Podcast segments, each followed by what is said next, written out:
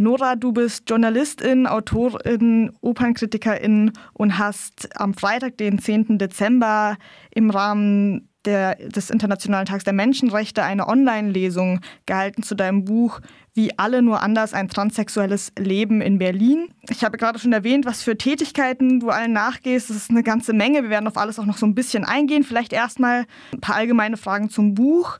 Du sprichst da von deiner autobiografischen Revolution oder auch von Revolutionen. Was genau möchtest du damit beschreiben? Naja, es ist schon eine umstürzende Erkenntnis, dass die Transerkenntnis, eines Tages zu wissen, dass man eine vom Körpergeschlecht abweichende Geschlechtsidentität besitzt. Das ist ja eine Zäsur im Leben, die, mit der man ja, mit der man eine Gewissheit zwar verbindet, aber die ähm, das Leben ja radikal verändert. Denn ich mache mich auf in eine, mit dieser Erkenntnis und das haben andere Transmenschen vor mir getan und das tun Transmenschen heute noch. Sie machen sich auf in ein, ja, im Grunde, man sagt so in ein anderes Geschlecht. Eigentlich tut man es ja gar nicht. Man wechselt ja nichts. Man lebt ja nur das, was man in sich erkannt hat. Und das ist auf jeden Fall etwas Umstürzendes, etwas schon etwas Revolutionäres. Und ich habe das damals so empfunden, allerdings ähm, nicht als etwas ähm, Negatives, sondern ja, als etwas Positives, weil ich nämlich damals eben auch erkannt habe, ja, das bist du und das ist die Lösung vieler Rätsel, die es bis dahin gab. Also es war etwas absolut Positives, aber eben verbunden mit der Frage, wie schaffst du das jetzt, dorthin zu kommen, wo du eigentlich hin willst und hin musst? Du nimmst die Lesenden dann ja quasi auch einmal durch deine autobiografischen Revolution mit äh, in diesem Buch und vielleicht auch einmal zu deiner Kindheit. Da beschreibst du einen Moment ähm, in der Kita, wo die erziehende Person, deine, deine Mutter, glaube ich, fragt, spielt er nicht wie ein Mädchen? Und du beschreibst es als ein sehr positives und magisches Gefühl. Inwiefern waren solche Momente für dich früher so positiv konnotiert? Ja, das, äh, das ist tatsächlich so gewesen. Also diese Szene ist authentisch, das ist äh, keine Erfindung, es ist, die gab es tatsächlich, so wie ich sie da beschreibe. Und sie ist auch tatsächlich von mir so, so erlebt worden. Also ich habe, äh, als wenn, als wenn mich äh, Tante Erna nannten wir die Person, als wenn mich Tante Erna da wirklich erkannt hätte. Äh, ich selber habe mich gar nicht als dieses Mädchen vielleicht erkannt. Nun hatte ich allerdings auch eine Mutter, die mich nicht ähm, in eine Jungsrolle gedrängt hat oder ich habe mich mit vielen Dingen beschäftigt, die absolut äh, untypisch waren für einen Jungen.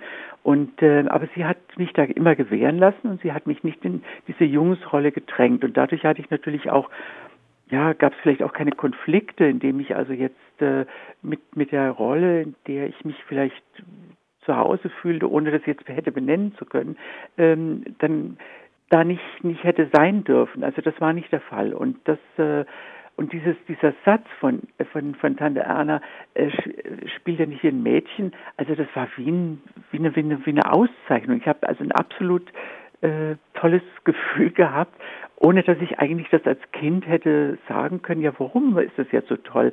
Aber das war für mich ein Riesenkompliment. Spielt wie ein Mädchen, ja. Aber gab es auch manchmal Momente, in denen dich solche Situationen, wo du mit eben diesen Geschlechterrollen konfrontiert wurdest, in denen dich solche Situationen auch irritiert haben? Eigentlich nicht. Das ist ja das Erstaunliche. Also wie gesagt, also die Mutter, die mich nicht in die in eine Rolle zwängte, die mich gewähren ließ, und dann mit den anderen Kindern. Äh, also ich hatte war offenbar als Kind, aber auch irgendwie äh, so dominant, dass ich also ähm, ja, wie soll ich jetzt sagen? Also ich war nicht leicht, man konnte mich nicht leicht verunsichern oder ähm, und ich habe dann zum Beispiel auch im Spiel mit anderen Kindern, wenn wir dann, das ist ja bei Kindern durchaus beliebt, dieses Familienspiel Vater, Mutter, Kind, äh, das haben wir natürlich auch äh, mitunter danach gespielt und da war für mich zum Beispiel immer die Mutterrolle äh, sozusagen reserviert und da gab es auch keine, kein, kein, da duldete ich auch keinen kein Widerspruch. Das, es konnte aber auch ein Mädchen der Vater sein. Also das war, und Kinder sind ja auch etwas unkomplizierter, was, was das Rollenspiel angeht. Also das war auch so eine typische Sache, dass ich äh, dann eben selbstverständlich die Mutter gespielt habe. Also ich wäre nie auf die Idee gekommen, den Vater zu spielen. Ein Kind, ja, okay, das Kind hätte ich auch noch spielen mhm. können. Und habe ich, glaube ich, auch gespielt. Wobei das ich gar nicht weiß, wie dann die Kinder, ob die dann äh, geschlechtlich besetzt waren. äh, weil es hört sich jetzt so neutral an. Also da habe ich jetzt keine konkrete Erinnerung, wie das aufgeteilt war. Du sprichst ja jetzt gerade und auch in deinem Buch sehr, sehr wertschätzend ähm, von deiner Mutter. Inwiefern war deine Mutter eine sehr unterstützende Person in deiner Transition? Na, die war ähm, erstens mal eine ganz äh, wichtige Bezugsperson. Sie war, was damals wohl viele Frauen waren, Hausfrau. Das heißt, sie war zu Hause, war für mich immer erreichbar und immer da. Und ähm, aber nicht nur das, dann später ähm, sie war eben diejenige, die immer irgendwie auf meiner Seite war. Also das, es gab dann äh, irgendwann so mit der Pubertät gab es dann doch ziemlich massive Konflikte mit meinem Vater und ähm, ja, die hielten sich immer irgendwie so im, im Rahmen, aber ich hatte immer das Gefühl, dass sie auf meiner Seite war, dass sie auf meiner Seite war. Und als ich dann ähm, mit der Transition startete, und es beschreibt es ja auch im Buch, ähm, wo ich dann, ich lebte ja in Berlin, meine Eltern und Geschwister in Nürnberg. Wir telefonierten nur ab und zu und ähm, als ich dann eben Entschluss gefasst habe, so du lebst jetzt als Frau hier in Berlin, du musst das jetzt endlich auch deiner Familie sagen, du musst jetzt endlich reinen Tisch machen, hatte ich dann eben geplant, okay, ich fahre nach Nürnberg und dann musste ich aber natürlich erstmal anrufen und den Besuch ankündigen und vor allem eine Vorwarnung geben, wer da jetzt eigentlich nach Nürnberg kommt.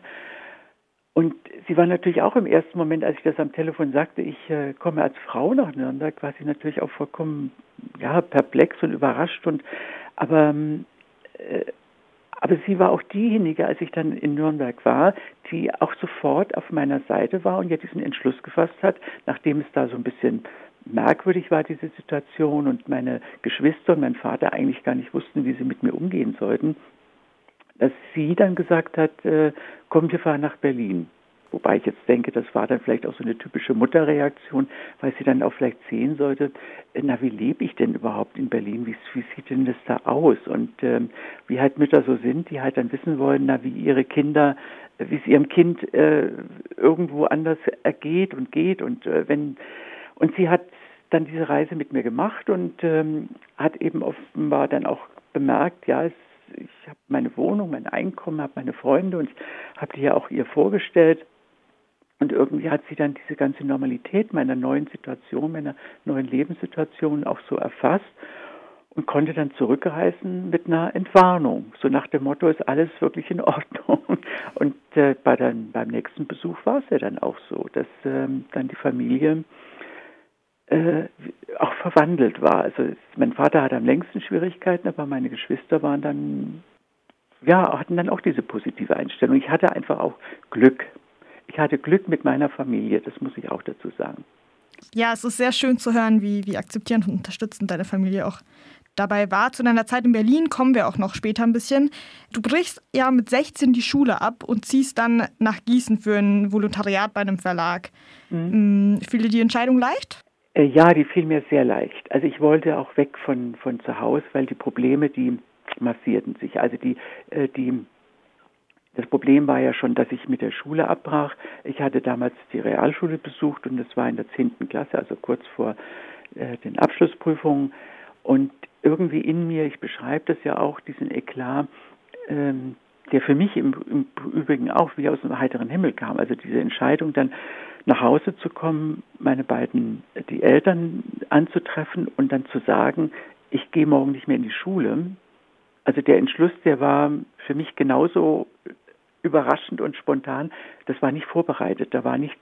Und ich bringe das heute aber in Verbindung mit meiner wirklich eigentlich, was das Transsein und dieses Unwissen äh, trans zu sein, mit dieser eigentlich prekären Lebenssituation in Verbindung, dass irgendwie überhaupt nichts mehr passte in meinem Leben. Nicht, dass ich es hätte benennen können oder hätte ich sagen können, was es genau ist, aber das hat, glaube ich, diese, diesen ja, das ist auch so eine Revolution gewesen, dass ich gesagt habe, Schule ist beenden. Also ich wollte irgendwie diesen Eklat, der sollte vielleicht irgendetwas bewirken, ohne dass ich hätte sagen können, was er eigentlich bewirken soll. Also irgendeine Klärung, die natürlich nicht kam. Und deshalb war ich dann also auch froh. Ähm, ich hatte mich dann, ja, dann so pausiert äh, und dann aber irgendwie gemerkt, ich muss von zu Hause weg, weil die äh, Probleme also mit meinem Vater wurden dann natürlich immer größer.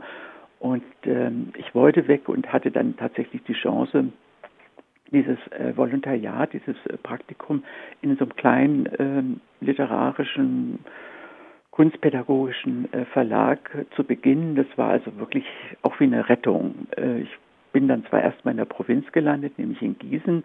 Nürnberg war ja dann doch ein bisschen größer, aber Gießen war dann wirklich die, die Provinz. Aber es war einfach wegzukommen und selbstständig zu sein. Und ab diesem äh, Tag, wo ich dann eben in Gießen war, äh, meine Entscheidungen selbst treffen zu können. Das war wichtig. Und niemanden im Hintergrund zu haben, der Einspruch erhebt oder der irgendwelche blöden Bemerkungen macht. Und das war natürlich für mich eine absolut positive Geschichte. Weg von der Familie, selbstständig werden. Und das, das hat mir ja auch wirklich geholfen dann im weiteren Leben. Du redest in deinem Buch auch viel davon, dass mit diesem Wegzug aus dem Elternhaus für dich auch Prozesse der Feminisierung, wie du das nennst, ähm, beginnen. War das schon in Gießen der Fall und wie hat sich dieser Prozess gestaltet? Das war sogar schon in Nürnberg der Fall. Also ich hatte, ich hatte ja geglaubt, weil ich also als junge Jungs begehrte, dann später als junger Mann Männer, äh, dass ich schwul sei. Das war also eine naheliegende, für mich naheliegende Antwort. Was anderes fiel mir dazu nicht ein und ähm, und ich hatte aber schon, also ohne dass ich das, was man so jetzt in, äh, unter Schwulen dann, ich war keine Tunde. Also ich war nicht jetzt äh, das, was man, ja, einen effeminierten äh, Mann nennt. Also das war ich überhaupt nicht. Ich, äh, aber ich habe äh, mein Aussehen zum Beispiel, ich habe sehr dann so, irgendwann hatte so eine Phase, wo ich sehr auf, auf Körperpflege geachtet habe und, und äh, ich weiß nicht, ich hatte dann alle möglichen Kosmetika zu Hause, ohne dass ich, dass meine Eltern da gefragt hätten, warum hast du denn das alles, diese Cremes und was weiß ich was.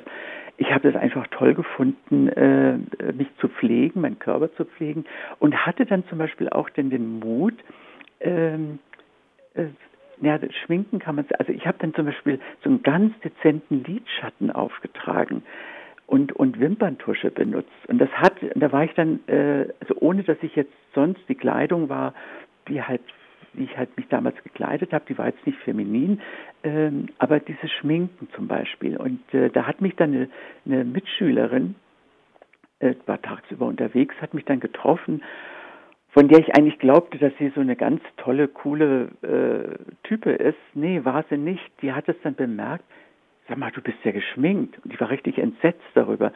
Wobei mir also nichts Besseres einfiel zu sagen, na und? und ähm, naja, mehr konnte ich dazu auch nichts sagen. Also das gab es schon in Nürnberg und in Gießen hat sich das dann fortgesetzt, waren aber dann immer nur so einzelne Ausbrüche, so Ausbrüche, ja, einzelne Erlebnisse. Irgendwann endet deine Zeit in Gießen ja auch und 1973 ziehst du nach West-Berlin und schreibst auch in deiner Webseite davon, dass das die bisher beste und folgenreichste Entscheidung war. Was bedeutet Berlin für dich? Na, erstens mal war es Liebe auf den ersten Blick. Also ich bin äh, nach Berlin gekommen und wusste sofort, als ich dann zu den ersten Stunden unterwegs war in dieser Stadt, das ist deine Stadt. Und Berlin war ja in den 70ern, also West-Berlin muss man ja noch dazu sagen, denn es war ja geteilte Stadt, war schon eine ziemlich heruntergekommene Stadt und im Vergleich jetzt zu westdeutschen Großstädten war sie doch noch wesentlich kriegszerzauzter als ähm, vergleichbare äh, westdeutsche Großstädte. Also ein Beispiel, es gab noch äh, Ruinengrundstücke am Kurfürstendamm, was man sich heute gar nicht mehr vorstellen kann. Äh, und, und, und, also es gäbe noch viele andere Beispiele, aber, äh, aber es war lieber auf den ersten Blick. Also erstmal hat mir diese Stadt äh, absolut, ähm, das war mein, mein, mein Ideal und ich habe mich sofort hier zu Hause gefühlt und nicht einen Moment fremd. Also ich, es war so, als wenn man, als wenn ich nach Hause gekommen wäre. Ganz verrückt. Und ähm, ja, und dann war halt diese Atmosphäre in dieser Stadt, die, äh, was man kennt, kannte man ja aus den äh, aus diesen legendären, legendären 20er Jahren, äh, diese offene Stadt, die ähm, in der zum Beispiel die Communities äh, immer schon Heimatrecht hatten und das war eben auch dann in, in Westberliner Zeiten so. Es war für mich erstmal die Erfahrung Schwulenparadies, wobei natürlich die Ironie des Schicksals dann darin bestand, dass ausgerechnet in diesem Schwulenparadies, wo ich vielleicht als vermeintlich schwuler Mann eigentlich ideal hätte leben können, mir dann zu dieser Erkenntnis verhalf, ähm, trans zu sein.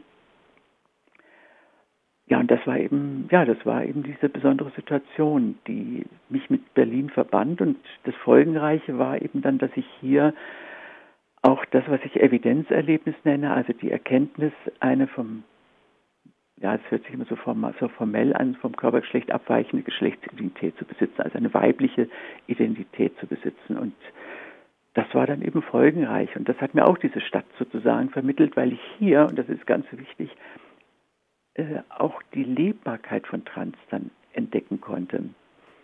Die Lebbarkeit, das war ganz wichtig.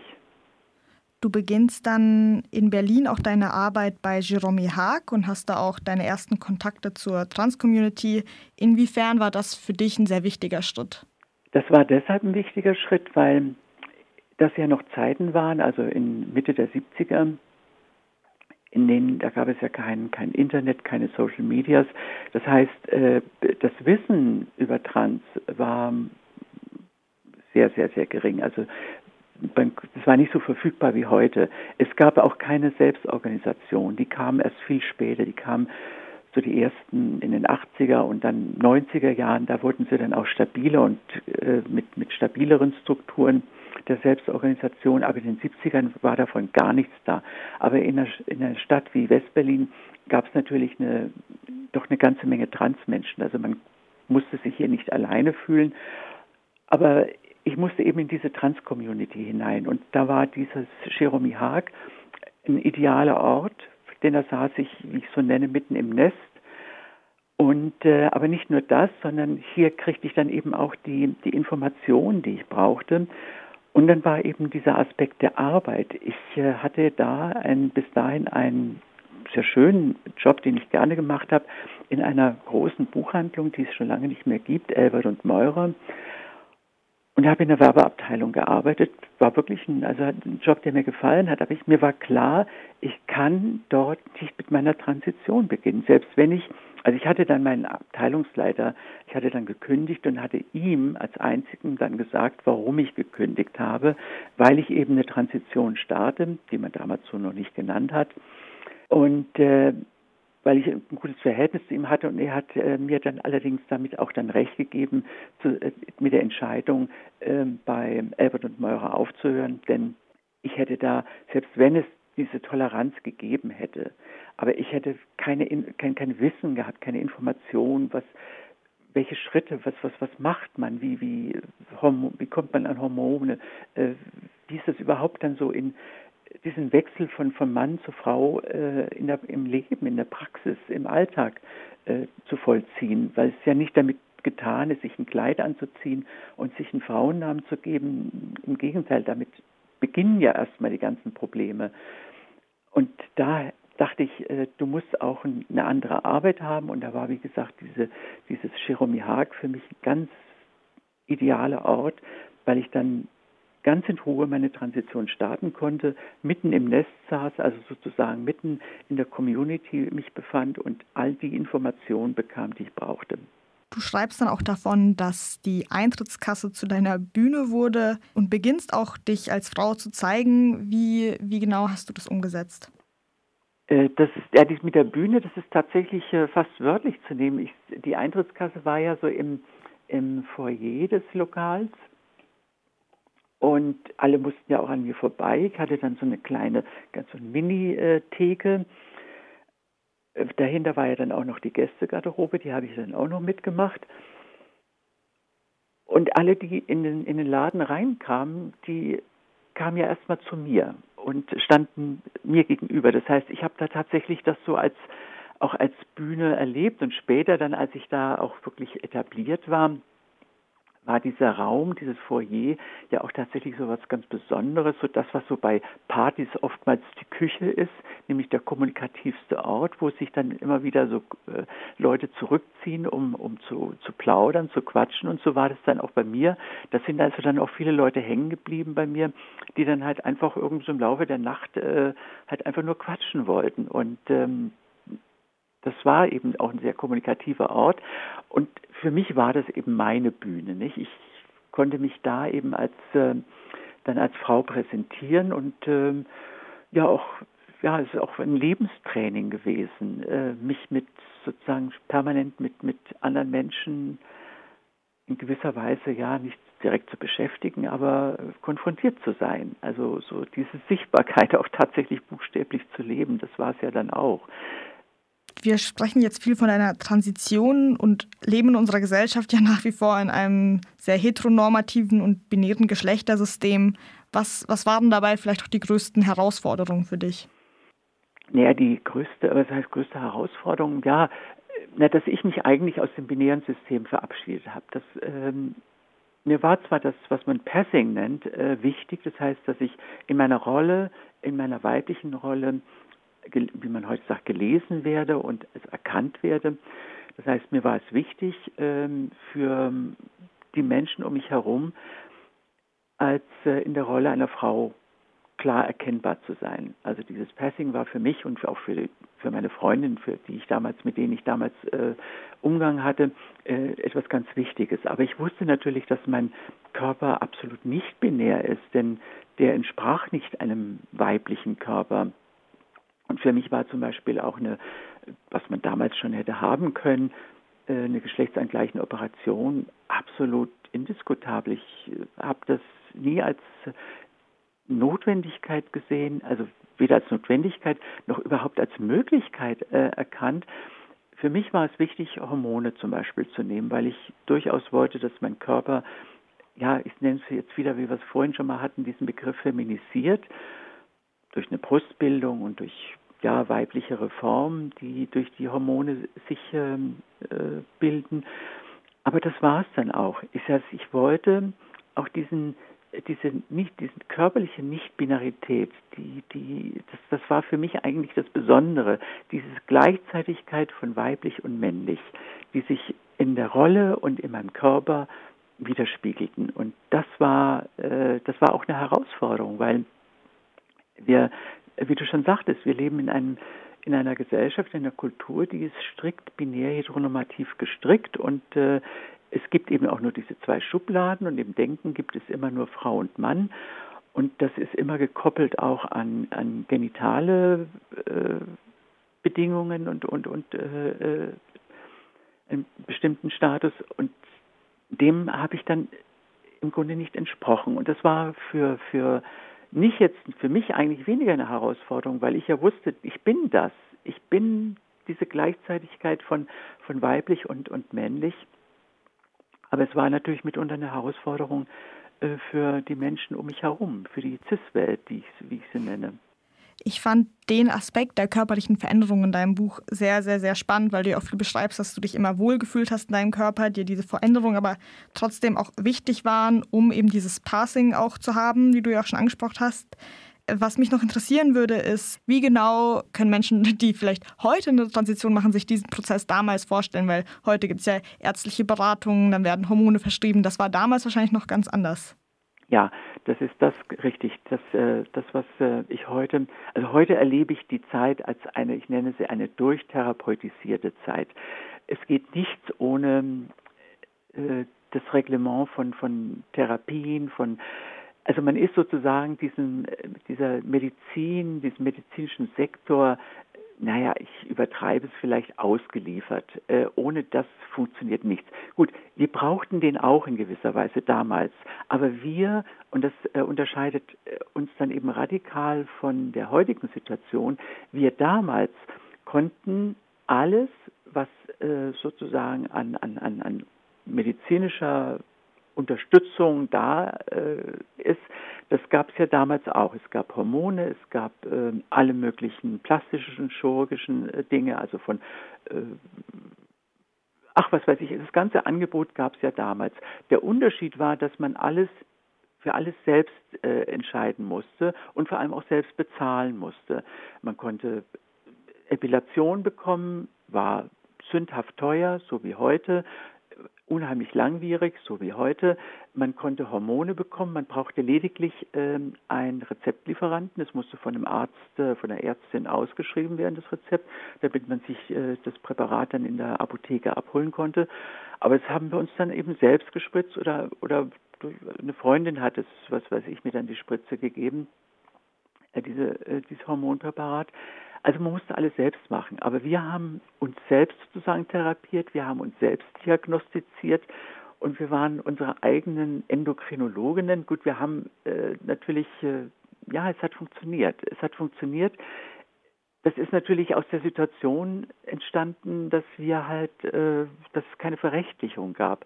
Das, was wir heute haben, ist ja eigentlich erst entstanden mit dem TSG, also mit der Verrechtlichung. Da waren dann mit einmal dann eben Krankenkassen zuständig für uns und ähm, und da wurde das dann sozusagen ein offizieller Prozess und diese, diese Therapie. Wenn ich die Entscheidung hätte, also die Vorstellung, ich höre ja auch von jungen Leuten, wie das heute mit äh, abläuft bei den äh, mit den Therapien. Und da gibt es gute und schlechte Erfahrungen. Es gibt eben auch TherapeutInnen, die äh, naja eben nicht auf der Höhe der Zeit sind und auch mitunter auch äh, Machtfragen dann ins Spiel kommen. Also ich beneide nicht unbedingt die, die jungen Menschen heute, die sich in diese, in diese Therapeut, durchtherapeutisierte Zeit äh, zurechtfinden müssen. Da waren wir damals eigentlich äh, eigenständiger, selbstbestimmter in den Möglichkeiten, ja, in den begrenzten Möglichkeiten, die es gab, äh, aber wir waren selbstständiger. Also ich, wenn ich mich entscheiden müsste, das heute, das Modell heute zu haben und oder im Vergleich, würde ich lieber mich für, wieder für die 70er Jahre entscheiden. Also für dieses vollkommen auf sich gestellt sein, diese absolute äh, Eigenständigkeit, das, wo niemand, niemand sich äh, erlaubt hat, mir Vorschriften zu machen, wie ich was machen muss, sondern wo ich entschieden habe, das mache ich oder das mache ich nicht. Also es war für mich, äh, ist für mich, wäre für mich unerträglich, diese Vorstellung, heute eine Transition zu starten. Du hast ja gerade schon angesprochen, dass Operationen im Genitalbereich für dich nicht in Frage kamen. Hast du durch die körperlichen Veränderungen trotzdem auch Veränderungen in der Sexualität wahrgenommen?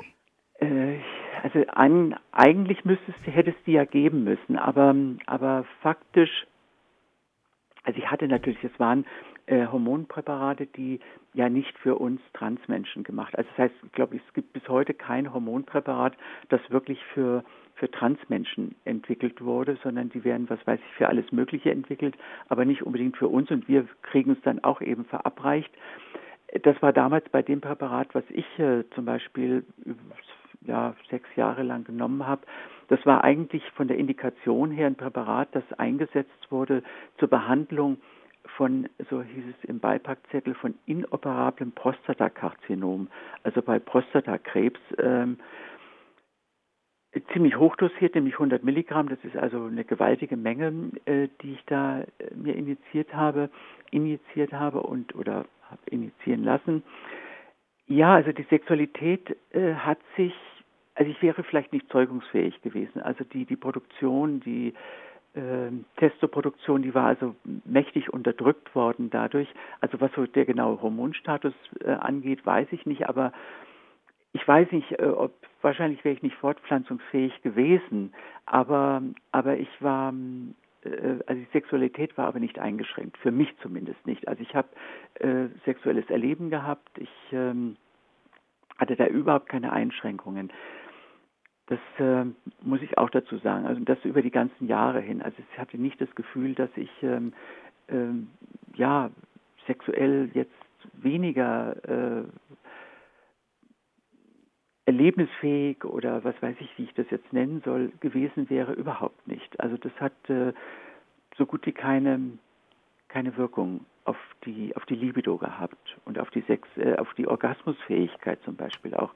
Die war meines Wissens, so wie ich das erinnere, überhaupt nicht eingeschränkt. Wir haben ja jetzt auch schon öfters das Thema Passing angesprochen, also quasi, dass du von deinem Umfeld auch weiblich gelesen wurdest und als Frau wahrgenommen. Was für Beobachtungen hast du da gemacht in deinem Umfeld? Ist es dir oft passiert, dass du misgendert wurdest? Na, also das Passing war bei mir tatsächlich ein ähm, ganz wichtiges Ziel damals, äh, so schnell wie möglich, so eindeutig wie möglich als Frau erkannt zu werden. Im Buch gibt es, ähm, gibt es etliche Fotos aus dieser Zeit, aus den 70er Jahren. Und ich glaube, wenn man diese Fotos sieht, äh, kann man mir also nur glauben, dass mein Passing wirklich perfekt war. Ich äh, kann mich nicht erinnern, auch nur einmal so im Alltag, wenn ich unterwegs war, äh, das, was man missgendern, also missgegendert wurde, dass ich also nicht als die Frau angesprochen wurde. Nun habe ich allerdings auch den Vorteil, dass meine Stimme nicht sehr nicht sehr tief ist, also nicht sehr männlich wirkt. Wir Transfrauen haben ja generell das Problem, dass ähm, hormonell sich bei der Stimme nichts verändert.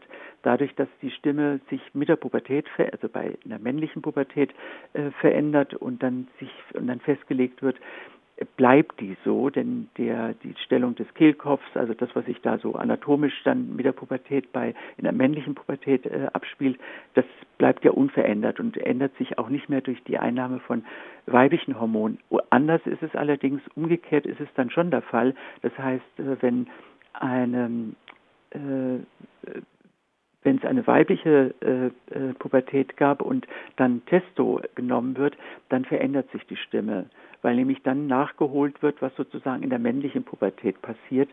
Und die im, also in den meisten Fällen ist es wohl so, dass sich die Stimme, dass die Stimme dunkler wird, eben das, was man so als männliche Stimme dann erkennt, äh, also männlicher wird. In den meisten Fällen ist das so bei, bei Transmännern.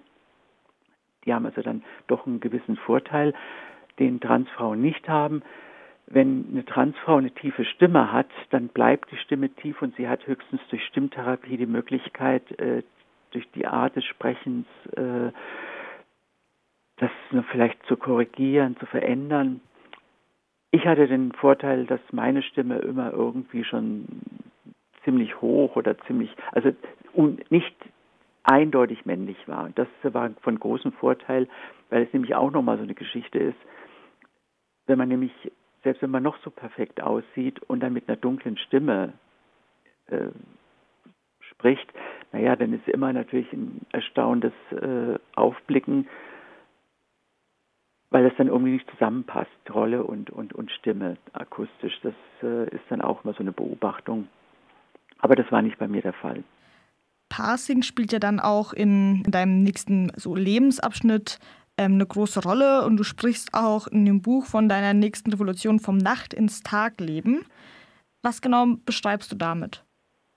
Ja, das war also schon auch eine Revolution, weil, wie gesagt, ich habe es ja äh, erwähnt, wir hatten ja kaum andere Möglichkeiten als also Transfrauen andere Möglichkeiten als nachts zu arbeiten. Also ich kannte damals äh, vielleicht so 20 äh, hier in Westberlin so 20 Transfrauen. Davon waren die allerwenigsten, ich glaube nur drei, in ihren angestammten Berufen unterwegs. Alle anderen haben nachts gearbeitet in verschiedensten, verschiedensten Sachen.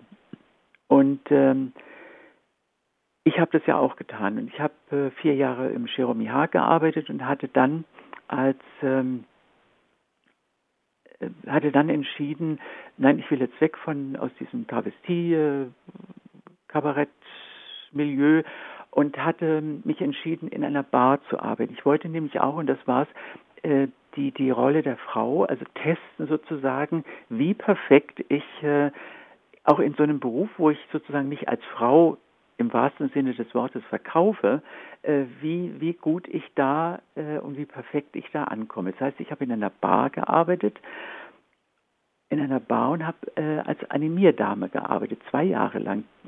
Die Zeit war auch ganz wichtig, weil ich durch diese zwei Jahre natürlich auch erkannt habe, dass das Nachtleben überhaupt gar keine Zukunft hat. In der Zwischenzeit gab es das CSG und die Möglichkeit dann auch tatsächlich für mich eröffnete sich dann dadurch äh, zu sagen, okay, du gehst jetzt, versuchst es wieder ins, ins Tagleben zu schaffen, denn dieses Nachtleben, diese zwei Jahre haben mir eben auch gezeigt, da ist keine Zukunft drin. Du wirst jetzt endlich das, was die meisten Menschen, wenn sie arbeiten, ja haben, nämlich sozial abgesichert zu sein, das möchte ich jetzt auch wieder haben. Und das hat man nicht, wenn man also zumindest nicht, wenn man in einer Bar arbeitet. Da, äh, das, das auch so eine Erfahrung gewesen, dass man eben dann doch in ziemlich prekären Verhältnissen lebt, auch wenn man eben gut verdient mitunter, solange man jung ist und gut aussieht.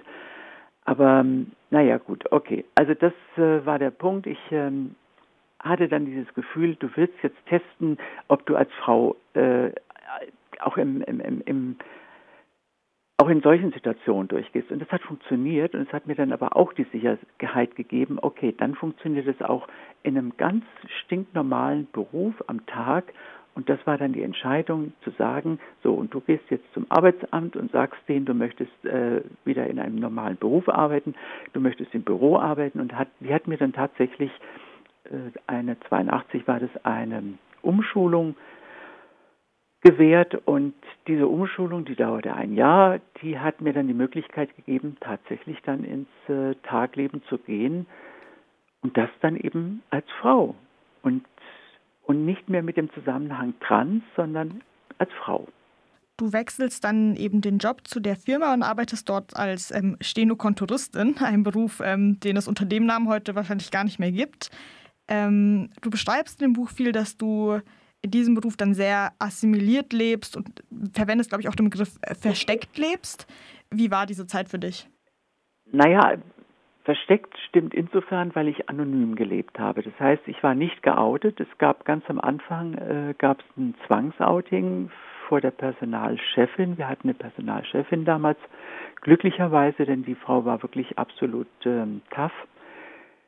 Es kam dadurch, ich hatte ja ich hatte dann 82 äh, das TSG in Anspruch genommen, weil ich einen äh, eindeutigen Frauennamen haben wollte. Und das hatte ich dann so in Kombination mit dieser Umschulung mir so gedacht.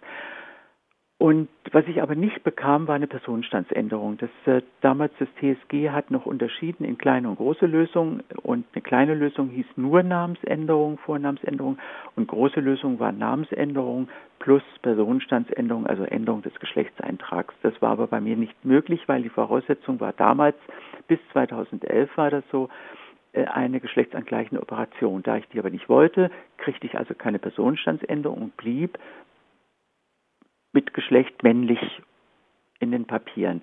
So, und das drückte sich zum Beispiel auch in der Sozialversicherungsnummer aus, denn die Sozialversicherungsnummer, die jeder Mensch hier in diesem Land hat, die hat am Ende zwei Ziffern, die männlich oder weiblich aussagen. Und die waren bei mir männlich.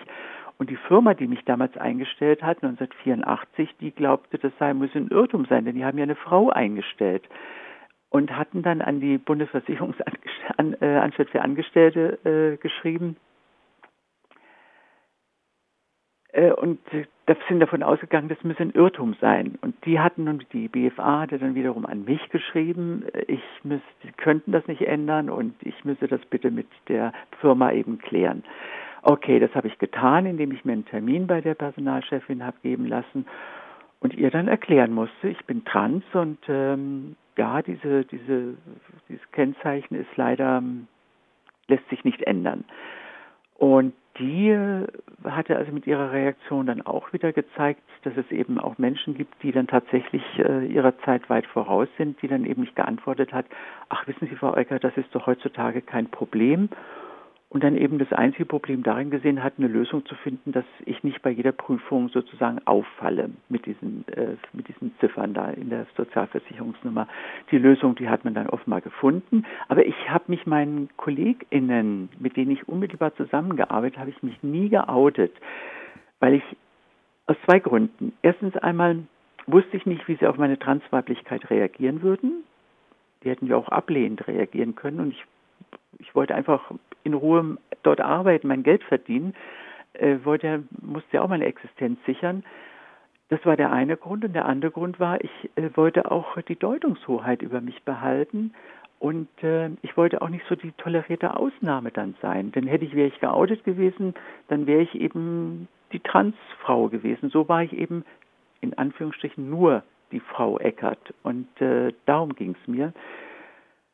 Und da ich, ich habe dann in dieser Firma 36 Jahre gearbeitet und in diesen 36 Jahren gab es nie auch nur eine Situation, wo mein Status als Frau in Frage gestellt worden wäre. Vielleicht habe ich nur Glück gehabt, vielleicht ist es nicht bis zu mir gekommen, keine Ahnung, aber ich habe nie eine verunsichernde Situation erlebt. Du entscheidest dich ja dann doch dafür, dich zu outen und zwar im quasi letztmöglichen Moment bei deiner Abschiedsfeier. Wann und warum kam dann doch der Wunsch nach dem Outing? Ja, das hatte mehrere Faktoren. Das hatte mehrere Faktoren. 2018 war dieses Jahr, wo diese Entscheidung fiel. Und zwar einerseits kam so die Vergangenheit, habe ich mit meiner Vergangenheit wieder in unmittelbaren Kontakt. Ich hatte nämlich angefangen, mein Privatarchiv äh, zu sortieren. Das Privatarchiv, also alles, was ich so an Post im Laufe der Jahrzehnte bekommen habe. Ich habe so die Neigung, immer alles aufzuheben. Das heißt, ich habe dann äh, Briefe von vor 40 Jahren, die ich vor 40 Jahren bekommen habe, gelesen und, und Ansichtskarten, Urlaubsgrüße und was weiß ich was alles. Ich habe das versucht zu sortieren und wurde also mit meiner Vergangenheit konfrontiert und ähm, die mich also doch, äh, was mich auch zum Teil irritierte, weil ich, weil dann eben auch so so Fragen auftauchten, da kam dann, was weiß ich, ein Liebesbrief, wo ich dann nicht mehr wusste, als ich mit dem Namen nichts mehr anfangen konnte. Also ganz verrückte Situation, wo ich überlegt habe, wer war denn das, wer war denn das? Und wo ich dann auch so auf die Idee kam, sag mal, hast du in deinem Leben irgendetwas ähm, verpasst? Äh, ist, da, ist dir irgendetwas verloren gegangen, was, äh, was du vielleicht jetzt äh, vermissen müsstest? Aber wie gesagt, die Vergangenheit. Und dann kam aber eben auch die Rente in den Blick und die Frage, wie werde ich meinen letzten Lebensabschnitt gestalten?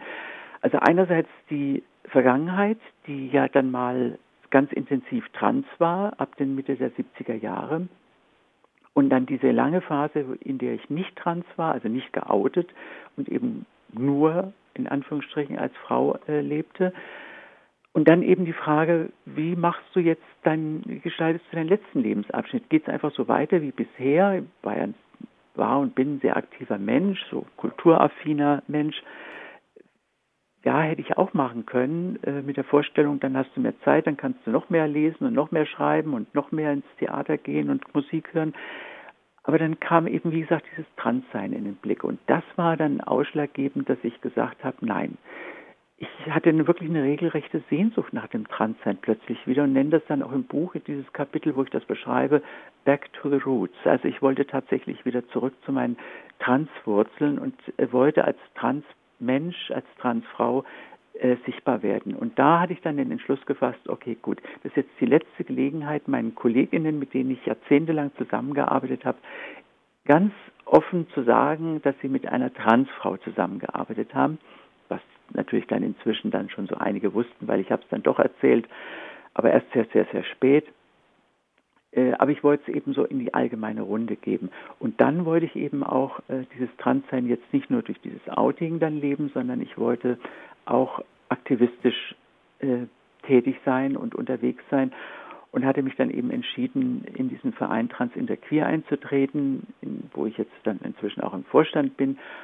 Und es macht mir eben ungeheuren Spaß. Ähm, ja, ich finde, es, es, ist absolut wichtig. Es ist nicht nur mein Spaß, sondern es ist auch absolut wichtig, diese Aufklärungsarbeit in der Mehrheitsgesellschaft zu machen. Und, äh, und gerade jemand wie ich, so eine ältere Person, bin ja jetzt 67, werde bald 68, äh, die eben so ein langes Transleben hinter sich hat, äh, so in der Öffentlichkeit zu präsentieren, weil es beeindruckt die Leute doch, dass es doch eine ganz große ja in gewisser Weise auch eine Normalität äh, ausstrahlt, die ich mit meinem Leben äh, wiedergebe. Und das ist, glaube ich, wichtig. Das ist sehr wichtig, dass die, dass, dass die Mehrheitsgesellschaft auch begreift, äh, das gehört mit in diese Gesellschaft. Wir sind Teil dieser Gesellschaft.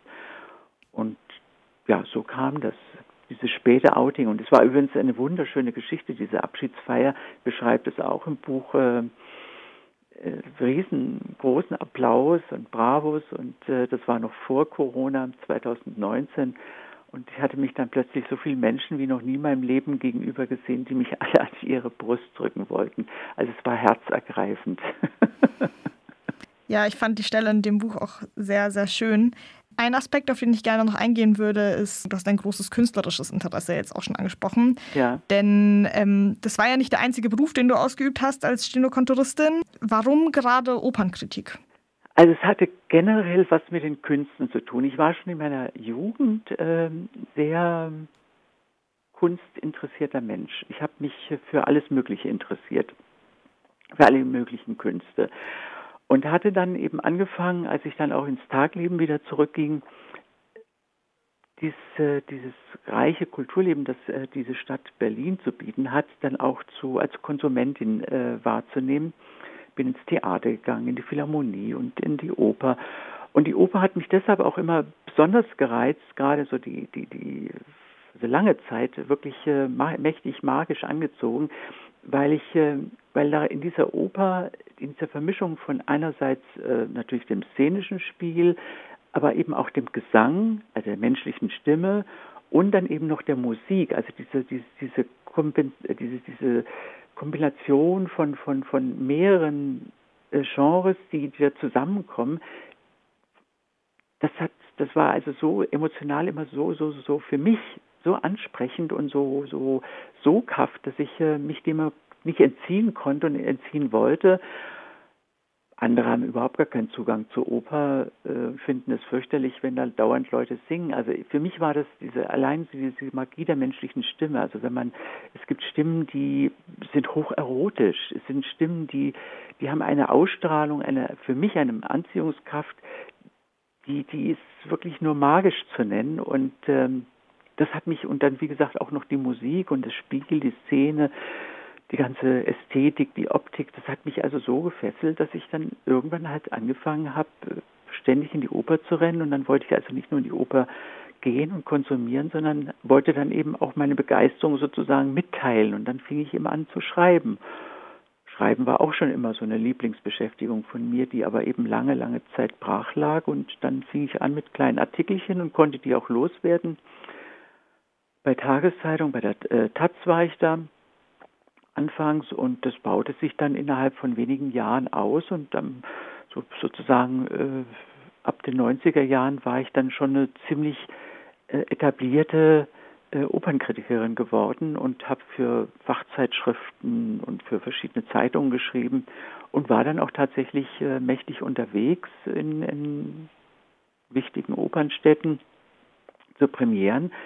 Ich habe dann tatsächlich so ab den 90ern oder in den 90ern tatsächlich äh, zwei Fulltime-Jobs gehabt. Also meinen normalen Bürojob, der mir meine Existenz sicherte, dann diesen zweiten Job als Journalistin, als Opernkritikerin, wo ich auch gut verdient habe, aber nicht auf eine Art und Weise, wo ich hätte von leben können. Da hätte ich es ändern müssen, da hätte ich die ganze Sache anders aufziehen müssen.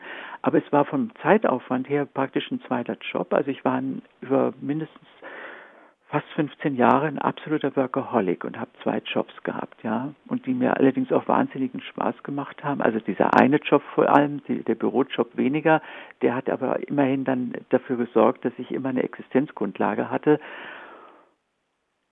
Und aber irgendwann hatte ich dann gesagt, nachdem ich dann auch angefangen habe, dann auch Bücher zu schreiben, äh, so jetzt ist Schluss, das ist einfach zu viel und äh, habe dann das Ganze runtergefahren. Also Opernkritik ist vollkommen weg. Schreiben ist geblieben, aber jetzt eben größere Sachen. Ja, das ist sehr spannend, was du da beschreibst. Auch als ich so ein bisschen recherchiert hatte und eben hier Opernkritikerin, Journalistin, Autorin, habe ich mich auch gefragt, wie hast du diese ganzen Tätigkeit unter einen, einen Hut gebracht? Ähm, ich hätte noch sehr viele Fragen. Die Zeit streitet leider total voran. Deswegen würde ich gerne noch ein bisschen was zur rechtlichen Situation fragen. Früher gab es den Rechtsgrundsatz der Umwandelbarkeit des Geschlechts bis 78, glaube ich. Heute ja. haben wir das transsexuellen Gesetz. Und in der Lesung am Freitag hast du ja auch schon beschrieben, das ist ein sehr menschenunwürdiges Gesetz. Jetzt vielleicht ein Blick in die Zukunft zum Koalitionsvertrag. Es gibt ja Entwürfe von der Ampelkoalition. Wie schätzt du diese Lage ein? Wie steht es um das transsexuelle Gesetz? Ja, also jetzt können drei Parteien, die heute die Regierung stellen, beweisen, dass sie es tatsächlich ernst meinen. Also zwei Parteien hatten es ja schon äh, bewiesen, nämlich die Grünen und die FDP, indem die nämlich Gesetzentwürfe eingebracht hatten Anfang des Jahres oder im Frühjahr dieses Jahres, die natürlich im Parlament scheitern, scheitern mussten, weil die beiden Parteien Oppositionsparteien waren und die Regierungsparteien äh, da nicht mitspielen wollten, konnten. Aber heute ist SPD, FDP und äh, Grüne äh, in der Regierung und ich hoffe sehr, ich habe immer gesagt, also ein Selbstbestimmungsrecht kann es nur geben mit einem Politikwechsel. Den haben wir jetzt, den Politikwechsel. Und jetzt müssen diese Parteien beweisen, dass sie das wirklich ernst meinen und in den vier Jahren, die sie jetzt erstmal Zeit haben, in diesen vier Jahren tatsächlich ein, ein menschenwürdiges, äh, ein menschenrechtskonformes Gesetz äh, auf den Weg zu bringen, das ähm, nur ein Selbstbestimmungsrecht sein kann, Und das, ähm, das ist dringend notwendig, das ist überfällig schon seit langer, langer Zeit. Und ich hoffe also wirklich sehr, dass, dass, dass, dass Sie zu Ihrem Wort stehen und dass das jetzt passiert. Denn ähm, wir brauchen dieses Gesetz. Wir, ich habe das auch, äh, ich das auch in der, am, am Freitag dann bei der, vor der Lesung dann auch so, so gesagt. Es ist tatsächlich, dieses transsexuellen Gesetz ist, ähm, ist ich nenne es ein Skandalgesetz. Und es gibt tatsächlich, und dieses beweist auch, äh, dass es 40 Jahre existiert das jetzt nun, und es wird nach der gleichen, immer noch die gleiche Praxis ähm, äh, ausgeübt mit diesem Gesetz. Und dieses Gesetz zeigt, dass es in dieser Gesellschaft, es gibt wahrscheinlich wirklich kaum eine oder nicht allzu viele Gruppen, es gibt sicherlich auch noch andere Gruppen, aber es gibt kaum eine andere Gruppe, die so würdelos behandelt wurde und immer noch behandelt wird durch dieses Gesetz, durch diese unsägliche Begutachtung. Denn diese Begutachtung sagt doch im Grunde nichts anderes, als dass wir als krank diagnostiziert werden. Und das als dauerhaft. Denn das sind die zwei Fragen, ob man eben äh, transsexuell ist und transsexuell als Persönlichkeitsstörung definiert, als Identitätsstörung und das Ganze äh, dauerhaft. Das sind die zwei Fragen, die GutachterInnen beantworten müssen. Und das sind aber eindeutig Fragen, die uns als krank definieren, nach dem Verständnis dieses Gesetzes. Und das muss weg. Das muss, das muss weg. Und es ist auch so, dass ich nicht mehr äh, der Meinung bin, dass es ein Sondergesetz sein müsste, so wie es das TSG bisher war, sondern die Dinge, die uns betreffen, Transmenschen, also Namensänderung, Personenstandsänderung, äh, Familieneherecht, also alle Fragen, die irgendwie uns tangieren, können in bestehende Gesetze eingearbeitet werden. Wir brauchen kein Sondergesetz. Sondergesetz heißt immer auch Sonderstatus, aber ich will keinen Sonderstatus haben. Ich bin Teil dieser Gesellschaft und gehöre, bin Bürgerin dieses Landes und will nicht keine Sonderbehandlung, sondern ich will eine, eine Gleichbehandlung haben und da brauchen wir kein Sondergesetz. Also alle uns betreffenden Belange können in bestehende Gesetze, die es alle gibt, äh, eingearbeitet werden und dann braucht man nur noch ein sogenanntes Mantelgesetz, äh, das sozusagen den Einstieg gibt äh, für und sagt, Namensänderung ist im Namensänderungsgesetz geregelt und äh, Personenstandsänderung im Personenstandsgesetz und und und. Also und damit ist die Sache äh, erledigt. Und, das, und darum geht es. Und das hoffe ich, dass das passiert. Ja, du hast es schon gesagt, das TSG besteht jetzt seit 40 Jahren. 1981 ähm, wurde es eingeführt. Du hast das alles miterlebt, die ganzen rechtlichen Änderungen und beschäftigst dich ja jetzt gerade auch viel damit. Du schreibst nämlich gerade ähm, ein Buch, in dem du dich mit Transgeschichte in der BRD und DDR befasst. Wie gehst du dabei vor? Also das ist, ein, ist eine gewaltige Aufgabe, die ich mir da jetzt äh, gestellt habe, denn die Quellenlage ist gerade also für die frühe Zeit, also die 50er, 60er und auch 70er Jahre, äh, sehr, sehr dünn. Ich habe inzwischen einige interessante Sachen finden können in Archiven, die auch noch nicht publiziert sind und die auch tatsächlich so langsam gewinnt auch die überhaupt diese Idee einer Transgeschichte als, als Bewegungs- und Emanzipationsgeschichte äh, zu beschreiben, so langsam Struktur und ähm, gewinne auch so langsam die, die Vorstellung, wie sich das, ähm, wie man, wie, wie man das aufbauen kann und wie und vor allem erzählen kann, diese Zusammenhänge, diese Geschichte, die ja dann auch nochmal eine Zeit lang zweigeteilt ist, dadurch, dass es eben zwei Staaten gibt und äh, in diesen beiden Staaten eben unterschiedliche äh, Praxen angewendet werden. In der DDR äh, gab es natürlich dann auch Transmenschen, das ist ganz klar. Und es gab äh, übrigens, was auch kaum so richtig bekannt ist oder, oder im Bewusstsein ist, äh, die DDR hatte schon vor dem TSG eine keine gesetzliche, sondern auf dem Verordnungswege eine Regelung im Falle, das nannten, nannte man in der DDR nicht Transsexualität, sondern Transsexualismus. In diesen Fällen, das heißt, da ging es dann auch um Namens- und Personenstandsänderungen und vor allem eben um den ganzen medizinischen äh, Background, den gab es schon Jahre vor dem TSG. Diese Verordnung ist allerdings in der DDR nie veröffentlicht worden. Die galt immer Und alle, die sozusagen damit zu tun hatten, im juristischen und im, im, im medizinisch-psychiatrischen Sektor, die kannten diese Verordnung, aber sie wurde eben nie publik gemacht. Ist dann aber natürlich trotzdem so im, durch, durch Mundpropaganda dann doch bei den Menschen gelandet, äh, die, die dann von diesem Gesetz, die dieses Gesetz oder diese Verordnung in Anspruch nehmen wollten. Also ich will damit nur sagen, es ist dann auch nochmal eine zweigeteilte Geschichte und die Quellenlage, was die DDR angeht, ist dann nochmal äh, schwieriger und, und, und, und dünner als das, was äh, in der Bundesrepublik sich abgespielt hat. Also es ist eine wichtige Aufgabe, glaube ich, weil es nämlich auch etwas ist, wenn wir unsere eigene Geschichte auch mal lesen können und, und, und, und äh, erzählt bekommen als eine zusammenhängende Narration, das ist ja auch etwas Identitätsstiftendes und etwas, was uns ähm, äh, Halt geben kann. Und das ist, glaube ich, ganz wichtig und wir haben es eben noch nicht. Und ist eine große Herausforderung. Ich werde da mit Sicherheit also noch eine ganze, ganze Weile arbeiten und Corona hat mich da auch äh, gehindert, Archive jetzt äh, nutzen zu können, die dann zeitweise geschlossen waren, jetzt wieder offen sind, aber mit enormen Zugangsbeschränkungen. Also es wird aber kommen. Und wenn es jetzt noch zwei, drei Jahre dauert, aber es wird eine Transgeschichte BRD-DDR geben. Ja, wie du schon gesagt hast, ist auf jeden Fall eine sehr große und wichtige Aufgabe, eine bislang ungeschriebene Geschichte ähm, zu verfassen. Du hast gerade schon so ungefähr gesagt, zwei, drei Jahre. Ich würde trotzdem nochmal nachhaken. Weißt du, wann das Buch rauskommen soll?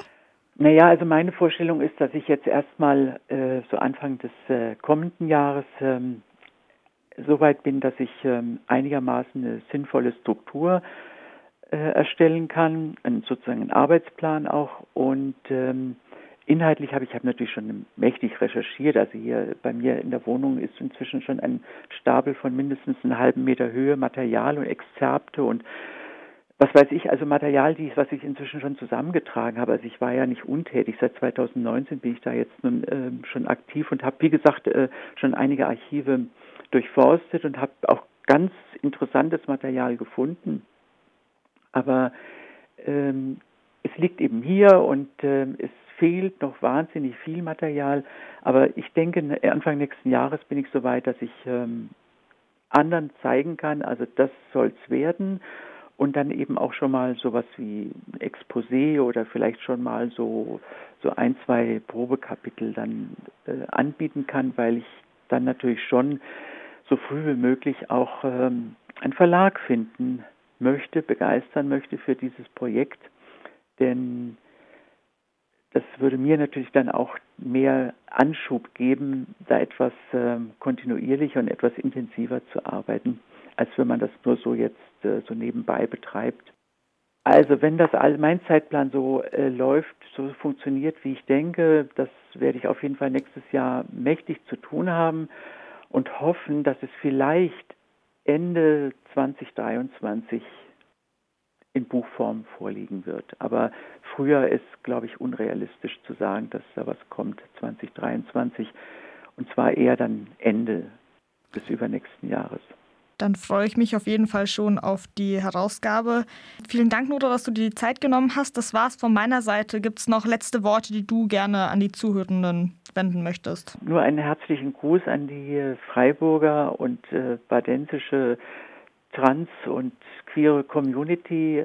Ja, und es war sehr schön, mal nach Freiburg, in Richtung Freiburg sprechen zu können.